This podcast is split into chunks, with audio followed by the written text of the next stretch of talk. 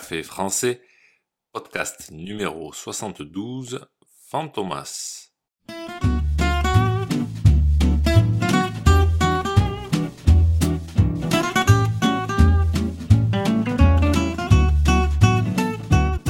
Bonjour chers auditeurs, comment allez-vous? Bienvenue sur Café français, le podcast quotidien pour apprendre le français. Dans l'épisode d'aujourd'hui, nous continuons sur le thème de la peur et je vais vous parler d'un personnage très français qui a eu énormément de succès durant tout le XXe siècle. Génie du mal, ce personnage est Fantomas. Bien que les nouvelles générations oublie ce personnage, il reste quand même très connu et en dit long sur la culture française. N'oubliez pas que les exercices et la transcription du podcast sont disponibles sur le site internet caféfrançais avec Sur ce site, vous pouvez aussi réserver un cours de français. C'est parti, prenez un café et parlez français.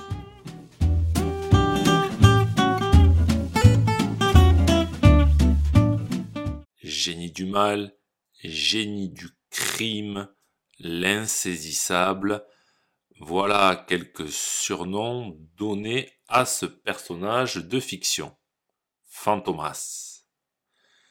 Fantomas est un personnage de fiction créé en 1910 par Pierre Souvestre et Marcel Alain. Vous l'aurez sûrement compris, ce n'est pas un gentil. Il ne fait pas de bonnes actions. Au contraire, c'est un criminel, un bandit. Dans les romans du début du XXe siècle, les lecteurs adoraient ce genre de personnage. Vous en connaissez un autre dans ce style. Arsène Lupin, le gentleman Cambrioleur.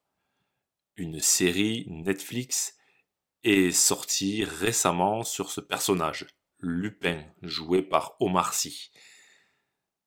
Le personnage de Fantomas est directement inspiré d'Arsène Lupin, mais Fantomas est bien pire.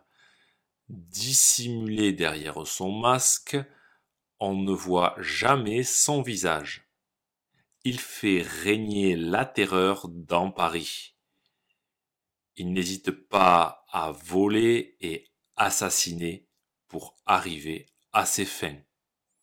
Les auteurs s'inspiraient souvent des faits divers qui se déroulaient dans Paris. Dans les romans du début du XXe siècle, Fantomas est ce monstre sans visage dont tout le monde a peur.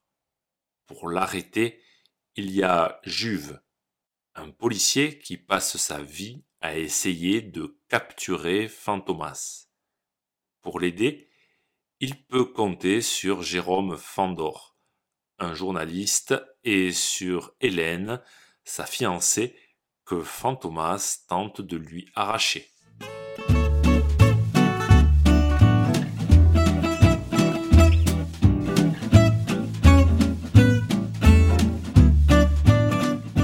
Je viens de vous parler du fantomas qui fait peur, celui des romans.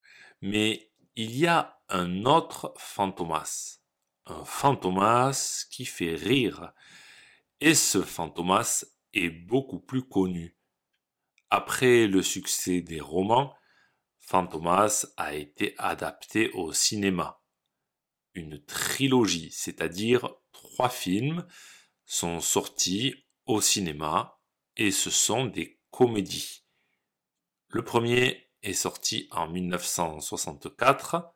Ce fut un immense succès. On y retrouve les mêmes personnages, Juve, Fandor et Hélène.